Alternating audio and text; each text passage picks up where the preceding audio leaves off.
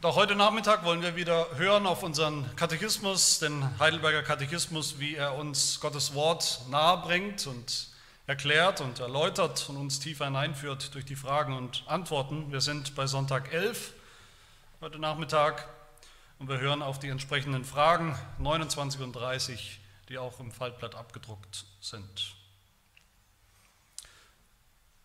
Und damit beginnt der zweite Teil des apostolischen Glaubensbekenntnisses, der erste Teil von Gott dem Vater und heute beginnen wir mit dem Teil von Gott dem Sohn. Frage 29. Warum wird der Sohn Gottes Jesus, das heißt Retter, genannt?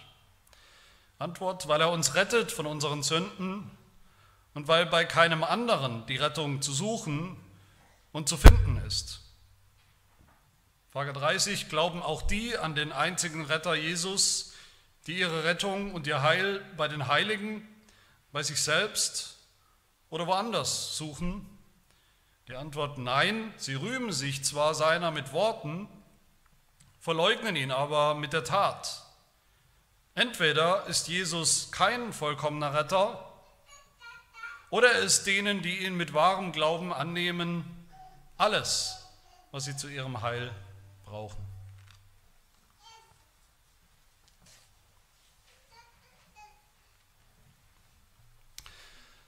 Es gibt keine wichtigere und entscheidendere Frage in der ganzen Geschichte der Menschheit als die Frage, wer ist Jesus Christus?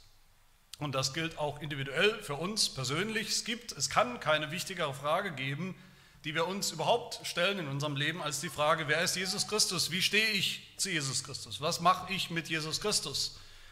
Mit dem, was er sagt und getan hat und was er beansprucht. Das ist und bleibt die entscheidende Frage. Und natürlich die Antwort, die wir darauf geben, ist noch entscheidender. Die Antwort ist die wichtigste Antwort, die wir alle zu geben haben und die jeder Mensch gibt, ob er will oder nicht, in seinem Leben.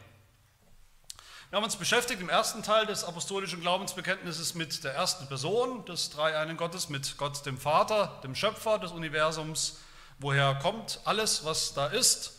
Und wie kommt es, dass alles immer noch da ist und so stabil bleibt und aufrechterhalten bleibt mit der Vorsehung? Gott, Gottes Vorsehung haben wir uns beschäftigt und dann haben wir gesehen, nach all dem,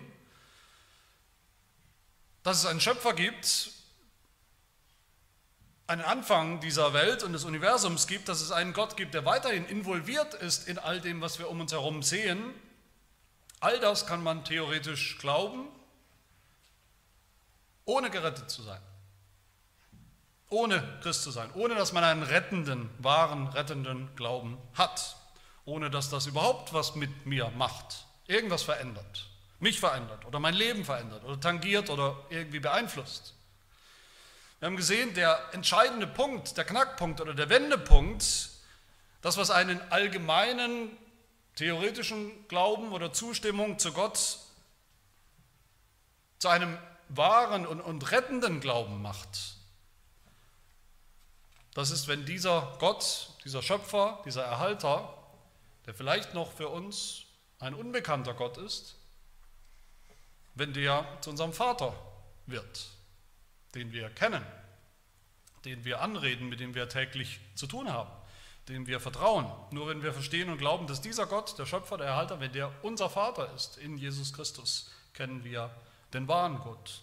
Und nur dann ist das auch alles gute Nachricht für uns. Evangelium. Und es ist logisch, wenn wir Gott als Vater kennen wollen, dann müssen wir auch den Sohn kennen. Der Sohn macht ihn zum Vater. Der Sohn, der schon immer bei Gott war, der selbst Gott ist, Jesus Christus in Ewigkeit, als Sohn zeigt er uns Gott den Vater und bringt uns zu Gott dem Vater, macht uns zu Kindern Gottes, zu Söhnen und Töchtern. Und deshalb eben der zweite Teil des Glaubensbekenntnisses über Jesus Christus, den Sohn. Aber bevor wir uns überhaupt fragen, fragen können, was machen wir mit diesem Jesus? Wie stehen wir eigentlich zu Jesus Christus? Müssen wir wissen, wer er ist, wer er einfach ist, in Wahrheit ist, wie er selbst sich vorstellt. Leider gibt es viele Kirchen, die lassen es dabei oder die sind schon zufrieden damit, dass man einfach eben viel von Jesus spricht, von irgendeinem Jesus. Hauptsache, man spricht viel von Jesus. Also sie fragen nicht oder sie fragen sich nicht, welchen Jesus meinen, meinen wir eigentlich? Wer ist dieser Jesus? Wie ist er und was hat er genau getan? Manchmal begegnen uns Menschen, die sich Christen nennen, die viel von Jesus reden oder immer wieder von Jesus reden, die sagen, naja, alle, die von Jesus reden, die seinen Namen im, im Mund führen und aussprechen, die sind doch alle eins im Glauben. Automatisch sozusagen. Aber im Gespräch wird dann, stellen wir manchmal sehr schnell fest, dass es riesige, dass es schier unüberwindbare Unterschiede gibt, was sie überhaupt für einen Jesus kennen oder über ihn denken oder sagen.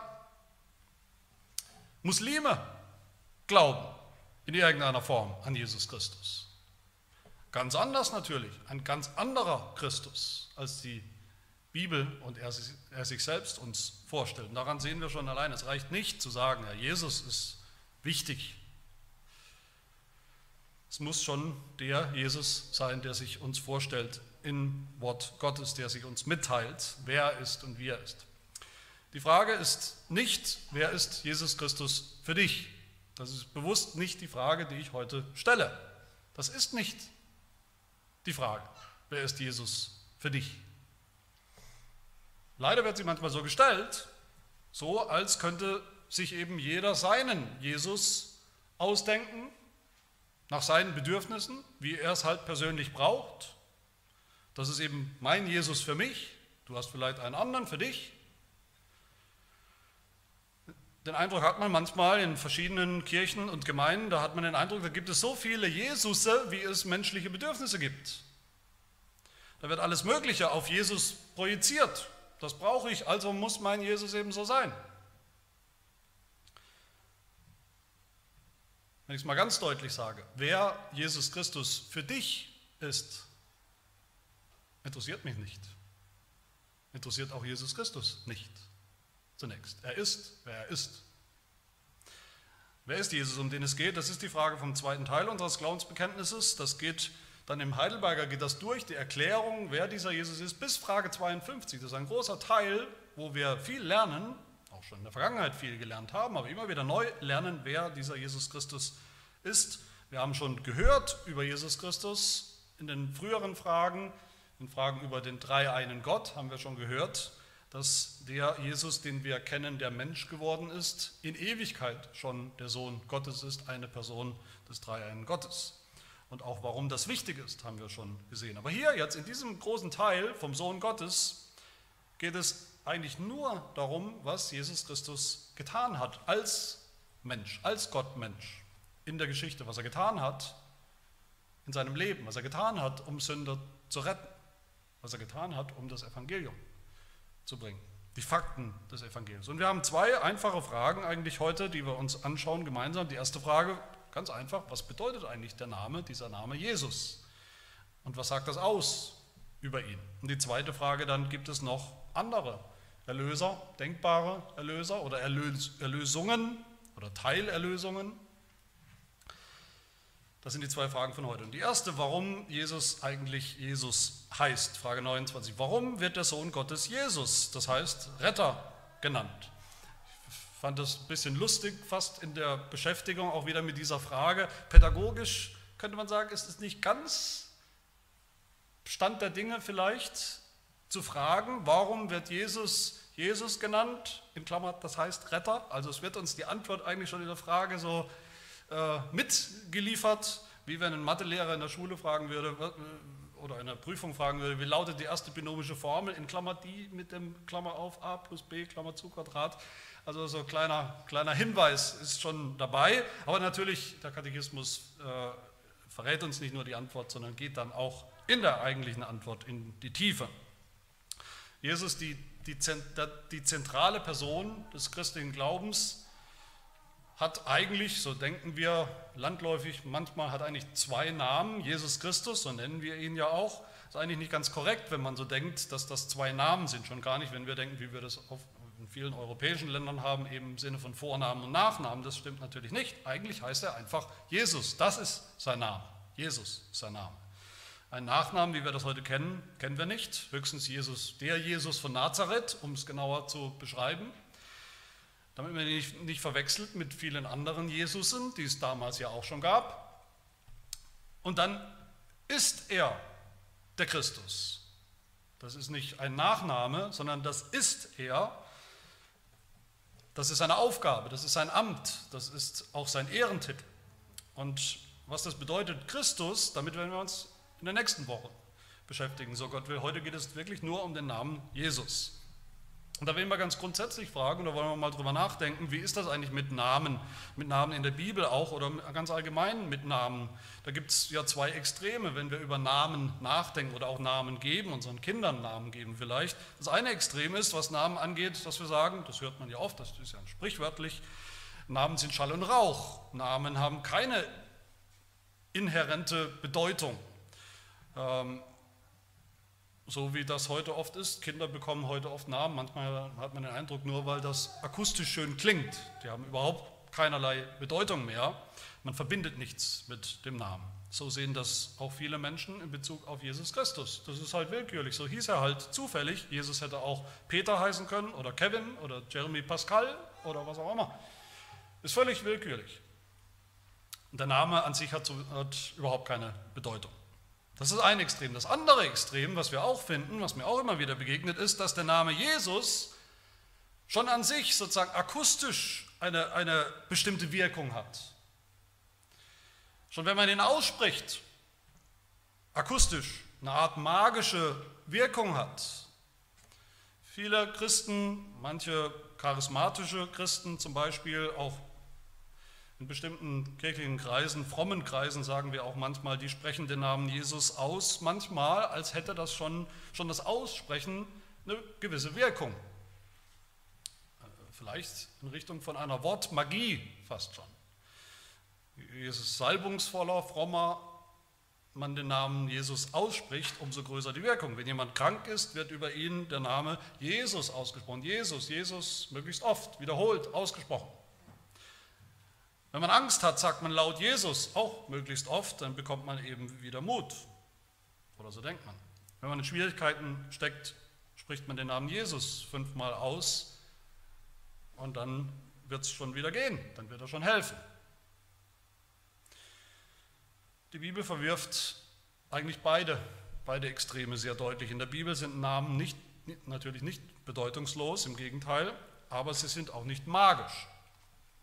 Sie wirken nicht automatisch, rein akustisch, wenn man sie fromm und andächtig ausspricht. Was ist die Bedeutung von diesem Namen Jesus? Das ist wichtig, dass wir darüber nachdenken, weil wir wissen ja aus dem Wort Gottes, Gott selber hat ihm diesen Namen gegeben, im Voraus angekündigt in der Bibel. So soll er heißen, so muss er heißen, so wird er heißen. Das heißt, der Name Jesus ist auf jeden Fall Programm. An seinem Namen können wir viel ablesen darüber, wer er wirklich ist und was er tun würde, tun wird und dann auch getan hat. Natürlich, der Name Jesus ist zunächst mal einfach die griechische Form von einem hebräischen Namen, dem hebräischen Namen Josua oder Jeshua, oder gibt es verschiedene hebräische Fundierungen davon. Das bedeutet aber alles dasselbe, das bedeutet alles, Gott rettet, Gott hilft. Wie es der Katechismus uns ja schon verraten hat in der Frage. Im Alten Testament finden wir den Namen Jesus natürlich so nicht, wie wir ihn dann im Neuen Testament erst kennen. Da gibt es aber zum Beispiel den Josua. Das ist wie gesagt in der Wurzel derselbe Name. Den Josua kennen wir wahrscheinlich, das ist nur ein Mensch, nicht der Sohn Gottes, aber er ist ein wichtiger Mensch, ein Anführer von Gottes Volk. Der Nachfolger von Mose, auch sowas, in mehreren Situationen sowas wie zumindest ein menschlicher, kleinerer Retter des Volkes Gottes. Natürlich nicht wirklich, aber doch in all dem ein Vorbild. ein Schatten von dem Josua, dem Jeschua, der eines Tages kommen wird und sein Volk wirklich retten und erlösen wird von seinen Sünden. Wenn es um diesen Retter geht im Alten Testament, dann hat er meistens keinen Namen, meistens ist es einfach der, der kommen wird, der Messias, der kommen wird. Überall im Alten Testament wird angekündigt, dass Gott retten wird durch einen Retter, durch einen Jeschua oder Josua oder Jesus.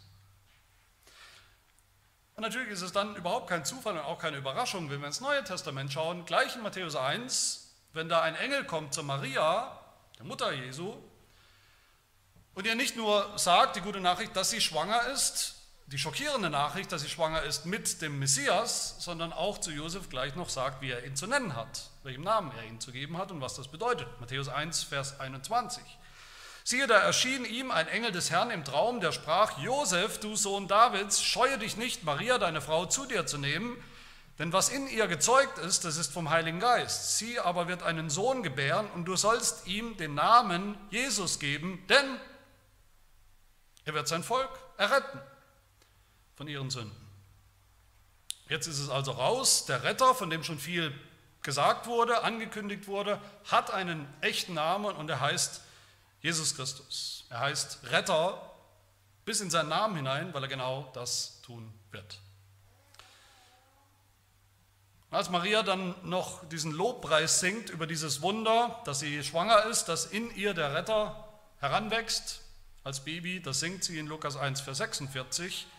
Meine Seele erhebt den Herrn und mein Geist freut sich über Gott, meinen Retter, über Gott, meinen Jesus.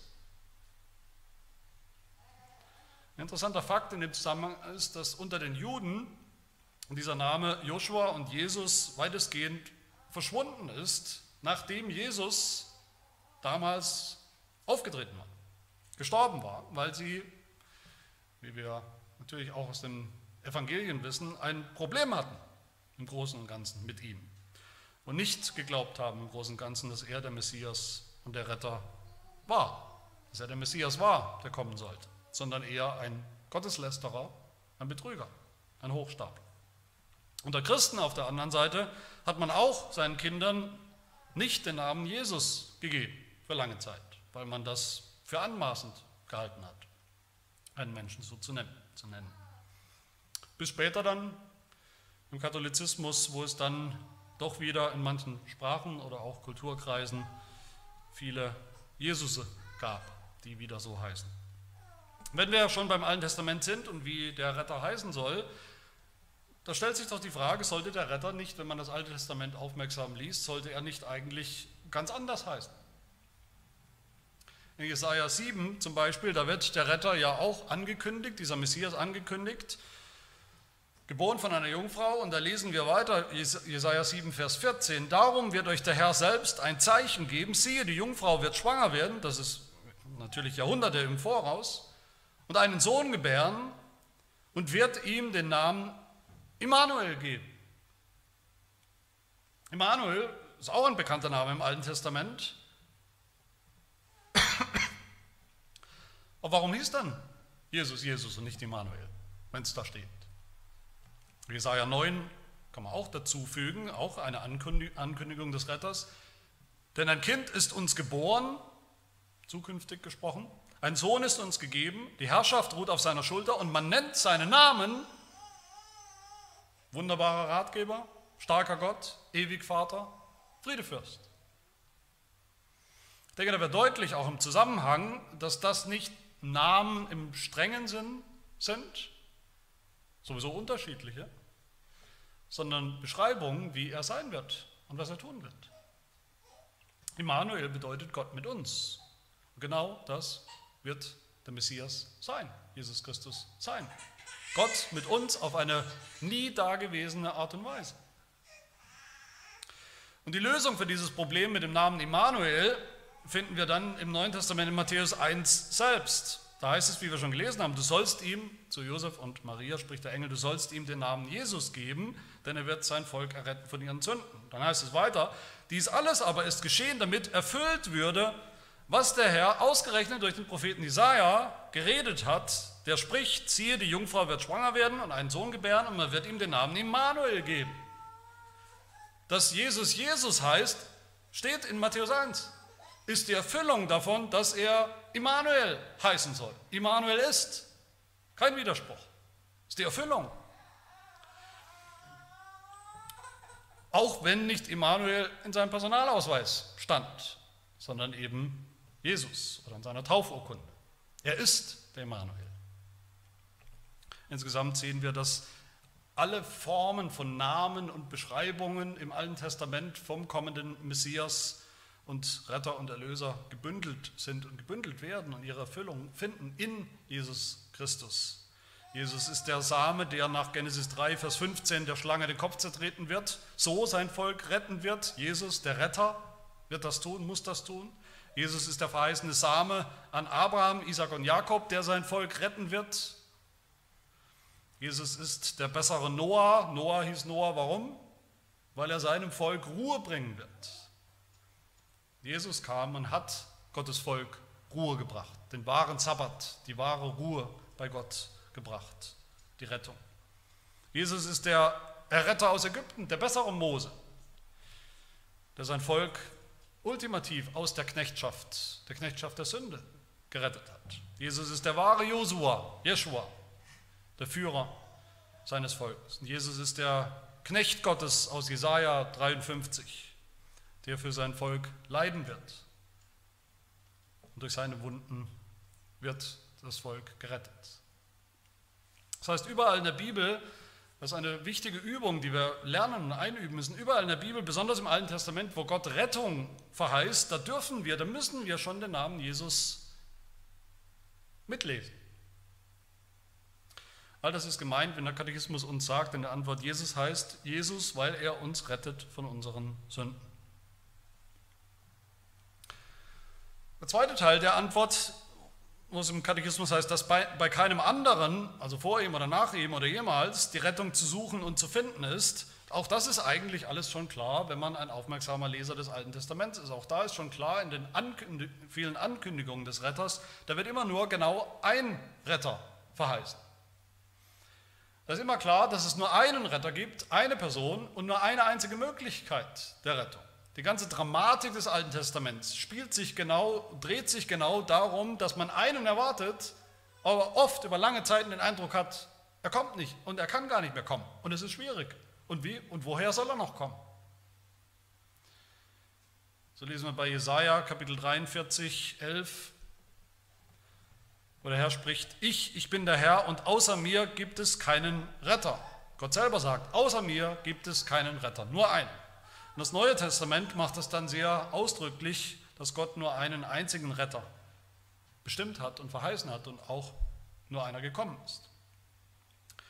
Der Apostel Petrus predigt in Apostelgeschichte 4, so sei euch allen und dem ganzen Volk Israel bekannt gemacht, dass durch den Namen Jesu Christi, wir erinnern uns daran, nicht durch das Aussprechen akustisch, sondern durch das, was er tun wird, seine Person, durch den Namen Jesu Christi, des Nazareners, den ihr gekreuzigt habt, den Gott auferweckt hat, das ist der Stein, der von euch, den Bauleuten, verworfen wurde, der zum Eckstein geworden ist. Und es ist in keinem anderen das Heil.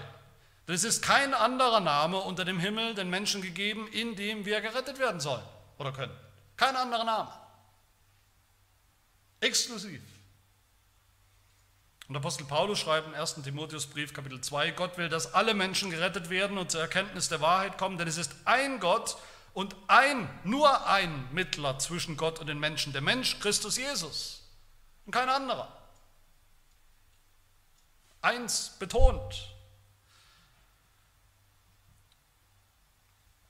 Nur der eine Mensch, den Gott bestimmt hat und gesandt hat, nur der eine Mensch, der auch der wahre Sohn Gottes ist, wie wir schon gesehen haben.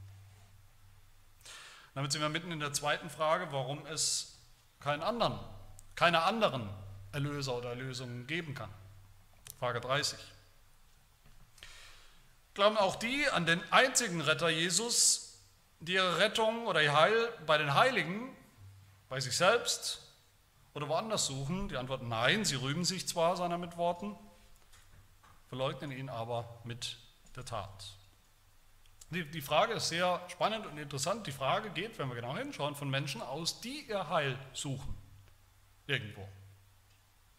Ich würde, vielleicht, ich würde sogar so weit gehen zu sagen, die Frage im Heidelberger geht davon aus, dass überhaupt alle Menschen ihr Heil suchen. Irgendwo. Vielleicht würden sie das nicht so sagen, wenn man sie auf der Straße anspricht sagen, suchst du irgendwo dein Heil, deine Erlösung? Nee, brauche ich nicht, würden viele sagen. Aber in Wirklichkeit und eben ihre Taten und ihr Lebensentwurf und ihre Entscheidungen und worauf sie vertrauen und wie sie, wie sie tatsächlich leben, zeigen doch, jeder Mensch sucht in irgendeiner Form sein Heil. Alle Menschen müssen Antworten geben auf das Leben und die Fragen des Lebens und die Schwierigkeiten des Lebens. Antworten auf die Frage, warum ist die Welt, wie sie ist? Warum ist sie so schön, wie sie ist? Warum ist sie so chaotisch und zerbrochen, wie sie ist? Die Frage oder das Problem des Todes, warum müssen wir alle sterben? Und was machen wir damit? Und wie leben wir jetzt davor oder wie leben wir danach, wenn überhaupt? Wie finden wir ein Leben, das gelingt und Sinn macht und ein Ziel erreicht? Nicht ein schlimmes Gericht vielleicht nach dem Tod, ein Urteil, eine Verdammnis. Jeder Mensch sucht im Grunde, sucht nach Heil. Auch die, die am lautesten schreien, am stärksten verleugnen, dass sie das tun. Sie suchen ihr Heil in allen möglichen Dingen. Und Im Grunde ist der Katechismus, finde ich, sehr, sehr diagnostisch, fast so, so ja, wie so eine diagnostische Checkliste, wenn er sagt, glauben auch die an den einzigen Retter Jesus Christus oder Jesus, die ihre Rettung und ihr Heil bei den Heiligen, bei sich selbst oder woanders suchen. Alle suchen ihr Heil, aber wo suchen sie es denn? Drei Möglichkeiten werden hier genannt.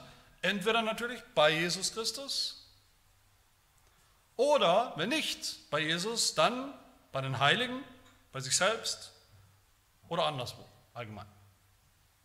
Was damit gemeint sind, das nicht völlig altmodische äh, Heilswege oder Heilsentwürfe oder Alternativen. Ich glaube eigentlich nicht. Schon, schon die erste nicht ist nicht altmodisch. Was ist damit gemeint, bei den Heiligen sein Heil zu suchen? Die Heiligen natürlich sind in der römisch-katholischen Kirche Menschen, die sie besonders verdient gemacht haben, besonders beispielhafte Gläubige waren, die die Kirche heilig gesprochen hat, auch in manchen Fällen als heilig anerkannt wurden. Die Apostel, Maria, die Päpste zum Beispiel, Mutter Teresa, andere. Und nach, zumindest nach landläufigem katholischen äh, Verständnis ist das so, diese Heiligen haben so viele gute Werke, so viele Verdienste angehäuft und produziert, hervorgebracht in ihrem Leben, dass das eigentlich reicht für alle oder für viele. Das heißt, wenn wir einfache Sünder, wo wir wissen, wie wir wissen, dass wir Sünder sind, wenn wir einfach zu den Heiligen beten, sie bitten, dass sie uns sozusagen einen Teil ihrer Verdienste, ihrer guten Werke abgeben, dann reicht das auch für uns. So kommen wir in den Himmel, obwohl wir Sünder sind. Wir sind Sünder, aber das reicht dann doch. Was sagen wir dazu? Zunächst mal sage ich dazu, dass es weiter verbreitet, als man denkt. Das ist absolut nicht überholt. Das ist weit verbreitet mitten in Deutschland im 21. Jahrhundert.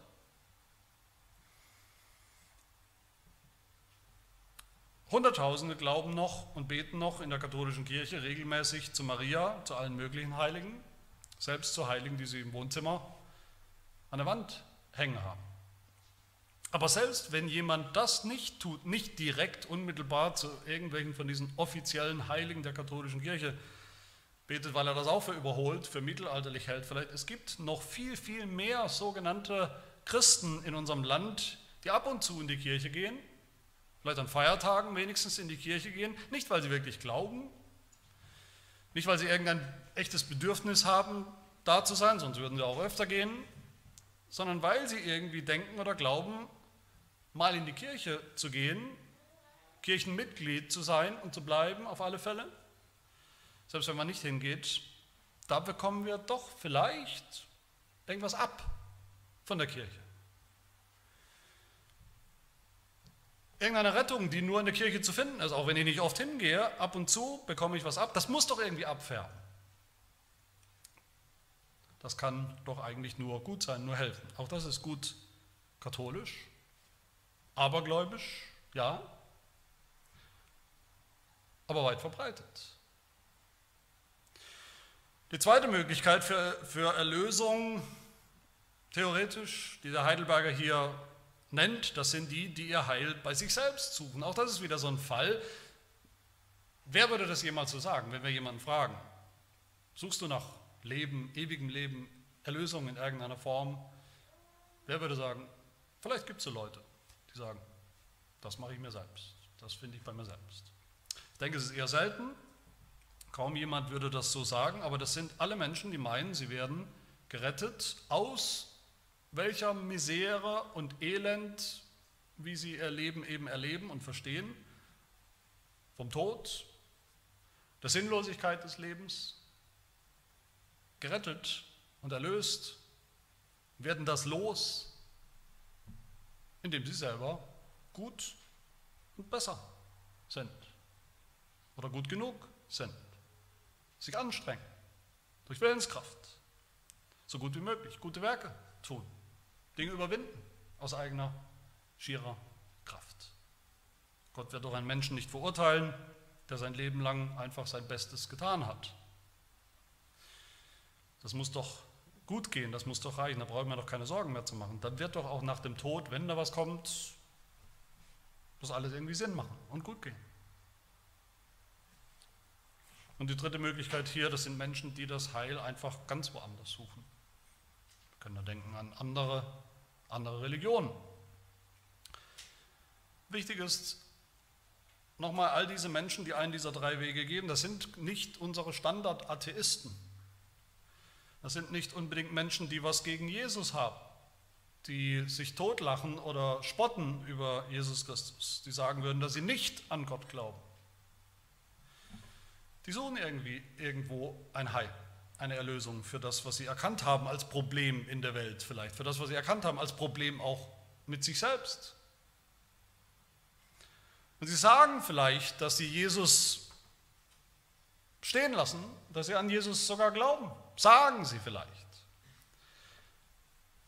Aber daneben, darüber hinaus und darunter und links und rechts davon, vertrauen sie auch auf sich selbst, auf irgendetwas, was sie tun und beitragen können, auf ihr Tun, ihren Gehorsam, ihre Werke oder irgendetwas anderes. Man könnte das zusammenfassend sagen, wie Sie das Heil verstehen, das ist auf jeden Fall eine Mischkalkulation.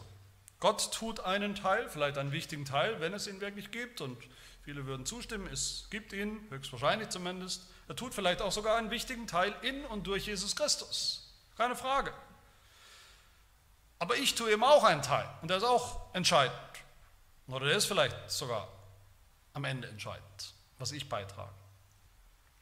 Was sagt der Katechismus zu all dem? Was sagt die Bibel zu all dem? Sie sagt, nein, egal wie viel solche Menschen von Jesus reden, sie glauben nicht an Jesus Christus, den Retter. Das ist hart, ein hartes Urteil. Da sind viele nette Menschen dabei, die es wirklich auch ernst meinen mit ihrem bisschen durchmischten Glauben. Die, wie gesagt, keine Feinde von Jesus sind. Katechismus sagt, sie rühmen sich zwar seiner mit Worten, mit vielen Worten, verleugnen ihn aber mit der Tat. Mit der Tat meint hier nicht mal mit den sündhaften Dingen, die sie tun, durch sündhaftes Verhalten. Mit der Tat meint, dass sie Jesus leugnen mit der Tat, dass sie eben auch noch neben Jesus auf andere Dinge hoffen und vertrauen, damit es gut geht, damit sie erlöst werden damit sie das Ziel finden, was auch immer es genau ist. Dass sie auf alles Mögliche hoffen und sagen, das ist mein Heil, das ist es, was mich retten wird. Natürlich könnte man all diese alternativen Wege und, und Gedanken zum, des Heils die sich Menschen so zusammendichten und denken und zusammenbasteln, könnte man durchgehen und, und analysieren. Aber interessant ist der Weg, den unser Katechismus uns hier gibt. Wie begründet er das, dass er sagt, all diese Menschen, obwohl sie vielleicht gut von Jesus reden, glauben nicht an Jesus Christus, obwohl sie es teilweise sogar behaupten? Der Katechismus sagt, es gibt nur zwei Möglichkeiten, genau zwei Möglichkeiten und nur zwei Möglichkeiten. Die erste ist, Entweder Jesus ist kein vollkommener Retter, kein vollkommener Retter. Gar keiner. Ein 80% Retter ist keiner, sagt der Katechismus. Das ist null und nichtig, das ist eine Niete. Das bringt überhaupt nichts. Oder die zweite Möglichkeit, er ist denen, die ihn mit wahrem Glauben annehmen, alles was sie zu ihrem Heil brauchen. Das heißt, der Katechismus, kann man sagen, der kürzt all diese Diskussionen ab, diese Klassifizierung, in die man Leute einteilen könnte, was sie für Entwürfe haben, für Erlösungsmodelle oder was auch immer man sagt. Wir müssen das gar nicht analysieren genau, auf was Menschen alles vertrauen, neben Jesus für ihr Heil, für ihr Leben. Eigentlich ist das völlig irrelevant. Fakt ist, das Evangelium ist immer alles oder nichts. Jesus ist immer alles oder nichts. Jesus ist ein ganzer Retter oder eben gar kein Retter. Es gibt keine Mischkalkulation im Evangelium. Das hat natürlich zwei Konsequenzen, zwei große Konsequenzen, mit denen ich schließen will, die uns auch persönlich sehr angehen. Die eine Konsequenz aus der ersten Frage ist, dass Jesus, dass der Glaube an Jesus, der christliche Glaube, könnte man sagen, natürlich absolut und auch anstößlich exklusiv ist. Dass der Glaube an Jesus alle anderen Wege des Heils und der Lösung und der Sinnfindung des menschlichen Lebens kategorisch ausschließt. Alles andere geht schief. Gott hat nur einen Retter gesandt und der heißt Jesus Christus, nur den Jesus, der Gott ist und Mensch geworden ist, sein Sohn. Es gibt keinen anderen Retter, keine anderen Retter können uns erlösen. Dass der christliche Glaube so ist, so exklusiv ist, das ist uns, wenn wir ehrlich sind, vielleicht manchmal etwas unangenehm im Gespräch mit anderen. Das bedeutet, dass wir zu Menschen, die, es, die anderen Religionen anhängen, sagen müssen, das ist einfach falsch. Ein Irrweg, ein Holzweg. Juden finden keine Erlösung im Judentum, wenn sie darin bleiben. Muslime finden kein Heil, ewiges Leben, Leben bei Gott, den wahren Gott, in und durch den Islam. Die, die sagen, dass die drei großen Weltreligionen, Christentum, Judentum, Islam, alle in Wirklichkeit sowieso an den einen selben großen Gott glauben, finden auch keine Erlösung. Buddhisten nicht, Bahai nicht und andere, die sowieso an alles Mögliche glauben. Die, die von allen Religionen das Beste mitnehmen wollen und ein bisschen mischen wollen. Die, die nur an irgendeinen Schöpfer glauben, an eine höhere Macht da draußen, an irgendeinen Gott. Auch nicht. Nur wer diesen Jesus kennt, erkennt als einzigen Retter, einzigen Versöhner, einzigen Mittler zwischen Gott und uns Menschen, nur wer an Jesus glaubt. Das ist uns vielleicht unangenehm manchmal, das so sagen zu müssen. Es kommt auch nicht immer gut an. Aber es ist nun mal wahr. Gott hat es so gewollt und so geführt, dass die Rettung der Menschen aus ihrer Verlorenheit, aus der Sünde aus dem Tod, aus der Verdammnis sich entscheidet an genau einem Faktor, nämlich an dieser einen Person, Jesus Christus, und wie wir zu ihm stehen, an ihm allein. Das heißt, man könnte sagen, diese Frage 29, da geht es um die Exklusivität des Evangeliums. Nur in und durch Jesus Christus gibt es Erlösung, durch einen, die Zahl 1. Jesus ist das absolute Minimum der einzige Erlöser. Aber liebe Gemeinde, die zweite Konsequenz aus dem ist, dass Jesus, dass der Glaube an ihn, dass der christliche Glaube auch sehr inklusiv ist. Was meine ich damit? Ich meine damit das, was der Katechismus hier sagt. Entweder ist Jesus kein vollkommener Retter, sprich gar keiner, oder, das ist die zweite Konsequenz, er ist denen, die ihn mit warmem Glauben annehmen, alles, was sie zu ihrem Heil brauchen. Alles ist sehr inklusiv. Inkludiert nämlich alles. Wir gehen den nächsten Urlaub, ein Hotelurlaub mal wieder am Meer, ist glaube ich auch inklusiv. Oder? Ja. Ich meinte, wir hätten uns das dieses Mal gegönnt, all inclusive. Urlaub hat natürlich genau den Vorteil, man braucht sich keine Gedanken zu machen, dass dann am Ende doch noch versteckte Rechnungen kommen, die man dann, ach, jetzt ich, kann ich mir gar nicht mehr leisten, ähm, kann ich nicht bezahlen, muss man nicht bezahlen und braucht man auch nicht mehr. So ist das Heil, wenn wir an Jesus Christus glauben. Wenn wir an ihn glauben, dann haben wir alles alles inklusive. Das heißt in Frage 30, da geht es um die, die Fülle des Evangeliums. Nicht nur ist Jesus alternativlos als Retter von uns, sondern er muss es auch ganz allein sein und tun. Nicht Jesus plus irgendwas, nicht Jesus und noch irgendwelche Zusätze, Beiträge, Mischkalkulationen, Additionen, menschliche Beiträge. ich sage das ja öfter mal in meinen Predigten, rede ich von minimal und maximal. Das passt hier auch wieder eben. Jesus ist minimal der Erlöser, den wir unbedingt brauchen. Minimal. Der eine, auf den es ankommt. Ihn und kein anderer. Entweder Jesus oder gar kein. Minimal. Aber Jesus ist auch der maximale Erlöser. Wer Jesus hat, wer einfach nur Jesus hat, aber ihn hat, einfach nur auf Jesus vertraut, denen, die das tun, sagt der Heidelberger, denen, die ihn mit warmem Glauben annehmen, ist Jesus alles, was sie zu ihrem Heil brauchen. Maximal alles inklusive. Jede Hinzufügung, wo wir denken, naja, Jesus finde ich wirklich gut, sage ich von auf, aufrichtigem Herzen, Jesus finde ich gut, ein gutes Beispiel, ein wichtiger Mensch, auch ein Erlöser, ja, hat viel für mich getan, ist am Kreuz gestorben, ist auferstanden für mich. Ich glaube das alles irgendwie, kann ja auch nichts schaden, sowieso nicht. Ich will Jesus nicht ausklammern, aber um sicher zu gehen, vertraue ich eben noch, auch noch, so als Notnagel auf X, Y und Z noch dieses und jenes. Werft noch dieses und jenes mit in die Waagschale. Meine Lieben, dieses dies und jenes, was wir noch mit in die Waagschale werfen wollen, wovon wir im Herzen überzeugt sind, es ist ein Beitrag, ein guter, das bringt was im Sinne des Heils. All diese Dinge machen unser Heil nicht fester, sicherer, garantierter, sozusagen 110-prozentiger,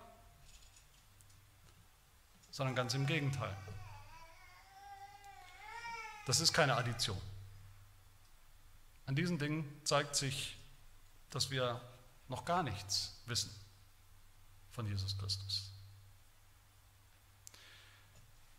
Dass wir Jesus als maximalen, völlig ausreichenden Erlöser im Evangelium noch gar nicht kapiert haben. Auch das ist unangenehm, wenn man solche Gespräche hat und das auch mal so jemandem auf den Kopf zusagen muss. Natürlich auch guten, echten, überzeugten, frommen Katholiken sagen zu müssen, naja, wenn er zu Maria betet, zu den Heiligen betet, zu, wenn er denkt, Mitglied der Kirche zu sein, ein Glied der Kirche zu sein, all das sind Beiträge zu eurem Heil, all das rettet mit oder zu allen sagen zu müssen, die an Jesus glauben und das auch sagen, die aber eben auch noch auf sich selbst und ihr Tun vertrauen, denen sagen zu müssen, dass sie auf dem Holzweg sind, das ist nicht, wird nicht gern gehört. Und da sehen wir, der hartnäckigste Ersatz, Gott, Götze, wie die Bibel sagt, Ersatzerlöser neben Jesus, der hartnäckigste sind und bleiben wir selbst, unser Ego. Und das hören wir nicht gern, dass wir nichts tun können. Niemand hört das gern. Und das bedeutet, dass wir auch zu uns oft, äh, zu uns selbst immer wieder sagen müssen, wir sind selbst oft versucht, neben Jesus noch etwas anderes zu suchen, um ganz sicher zu sein, dass wir auf der richtigen Spur sind, dass wir erlöst sind, dass wir gerettet sind. Dass wir dann auch zu uns sagen müssen, wir sind auf dem Holzweg damit. Das Evangelium ist sehr exklusiv, aber auf der anderen Seite ist, das auch, ist es auch erfrischend inklusiv. Nämlich alles drin. Jesus ist exklusiv, minimal, der einzige Erlöser, der einzig denkbare Erlöser. Aber auf der anderen Seite, und das sollen wir kapieren, ist er auch der maximale Erlöser. Er gibt uns alles, was wir brauchen, das Gesamtpaket des Heils, des Evangeliums. Das wollen wir uns merken. Heute die erste Frage. Die Bibel selber in ihrer ganzen Geschichte macht deutlich, da wird alles reduziert und spitz zugespitzt auf eine einzige Möglichkeit, eine einzige Person, Jesus Christus. Diese Frage schneidet alle anderen Wege ab. Und dann die zweite Frage, gibt es sowas wie Jesus plus, also Jesus 99 Prozent oder Jesus 100 Prozent? Und wir aber dann noch 105 und 110. Meine Lieben, so geht es am Ende nicht nur darum, dass wir keine anderen Götter haben dürfen und sollen, dass das verboten ist, andere Götter zu haben, zu erdenken, zu erdichten, auf die wir unser Vertrauen setzen? Natürlich das auch. Dass wir keine Heiligen anrufen dürfen, auch, ist es verboten. Dass wir nicht auf unsere eigenen Werke vertrauen dürfen, um zu denken, dass wir dadurch erlöst werden. Ja, das auch. Aber dann geht es auch darum, dass wir all das überhaupt nicht mehr brauchen. Wir brauchen nichts und niemanden anderes. Wir brauchen nichts außer Jesus für unser Heil. Niemanden außer Jesus. Wer Jesus dem Evangelium irgendwas hinzufügen will, auch wenn er es noch so gut meint, er will was hinzufügen, aber in Wirklichkeit zerrinnt ihm alles durch die Finger wie Sand. Und er bleibt da stehen mit leeren Händen, mit gar nichts, nackt und allein vor Gott. Aber wer einfach nur an Jesus Christus glaubt, auf ihn vertraut von ganzem Herzen, dass er der Retter ist, den Gott verheißen hat, geschickt hat, der gekommen ist, dass er mich von meinen Sünden gerettet hat, dass er mich annehmbar macht bei Gott, dass er mir das Leben gebracht hat, Leben über das Leben hinaus, das ewige Leben, den Himmel. Dann habe ich alles, was ich brauche. Kostenlos, aus Gnade, vollkommen das ganze Heil in Jesus Christus schon. Die Frage ist, was wollen wir lieber? Wollen wir uns lieber weiter abmühen und abrackern für nichts und wieder nichts am Ende? Für etwas, das uns nicht rettet, nicht retten kann? Oder vertrauen und glauben an diesen einen Menschen, Jesus Christus, den Sohn Gottes, in dem wir alles haben, was wir brauchen. Ich denke, das ist eine Botschaft, die uns am Ende dann doch nicht unangenehm sein muss und sein darf, wenn wir sie auch weitergeben anderen. Und das ist vor allem ein Evangelium, das uns sehr, sehr kostbar sein sollte, für das wir wirklich dankbar sein dürfen und können. Jesus ist ein vollkommener Erlöser. Gott sei Dank dafür. Amen. Wir wollen beten. Ja, hilf uns, unser Gott und Vater, dass wir bei keinem anderen Rettung, Vergebung,